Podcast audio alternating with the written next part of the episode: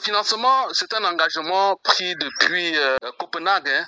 Il s'agit d'accompagner l'Afrique euh, à opérer sa transition écologique afin de ne pas répéter les mêmes méthodes utilisées par les pays riches, les pays industrialisés et qui nous ont entraîné à l'emballement climatique actuel. Donc euh, l'Afrique qui a encore assez de ressources, le deuxième poumon vert de la planète, la communauté internationale estime que l'Afrique peut jouer un rôle dans la lutte euh, contre ce réchauffement climatique-là en limitant le réchauffement climatique sous 1,5 degré Celsius. C'est ça le plus grand défi aujourd'hui. Il y a eu cette promesse de 100 milliards de dollars de financement annuel lors de la COP 15. À quoi doit servir concrètement cet argent? Il s'agit surtout de financer le mécanisme d'adaptation face aux phénomènes météorologiques extrêmes tels que les fortes précipitations qui entraînent les inondations.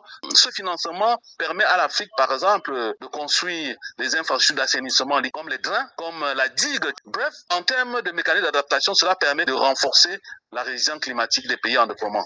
Cette question du financement continue de diviser hein, les pays en développement et les pays riches qui prennent les pieds lorsqu'il s'agit de mobiliser les financements. Pourquoi selon vous?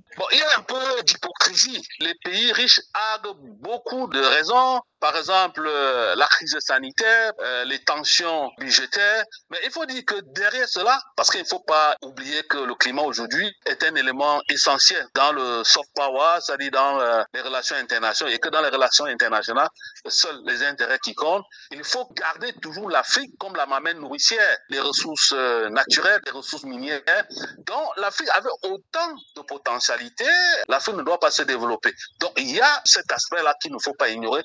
Ensuite, il y a aussi que les dirigeants africains, malheureusement, ne montrent pas de patte blanche. Lorsque vous avez planqué l'argent de la corruption, des détournements de fonds dans des paradis fiscaux en Suisse, ce serait paradoxal que vous revenez euh, quelques temps après demander de l'obol, demander de l'aide. Les sociétés civiles de ces pays riches-là sont très très regardants et c'est ça qui, malheureusement, aujourd'hui peut empêcher ces pays riches-là et les pays en développement. Alors, s'il est si difficile euh, pour les pays riches de satisfaire les engagements financiers nécessaires, n'est-il n'est-il pas temps pour les pays en développement de mettre en place leurs propres moyens de lutte Dans le préambule de l'accord de Paris, il est écrit que la bataille contre le changement climatique se gagnera au niveau local. Donc, depuis ce temps, nous nous battons que les communes, les maires soient des acteurs qui doivent porter la lutte contre le changement climatique. Sur un autre plan, il faudrait déjà penser à une vision panafricaniste de la lutte contre le changement climatique. Je prends pour exemple euh, la Grande Muraille Verte.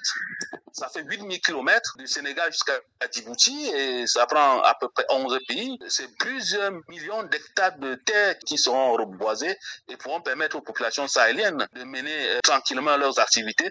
Moi, je pense qu'il faut regarder dans cette direction-là.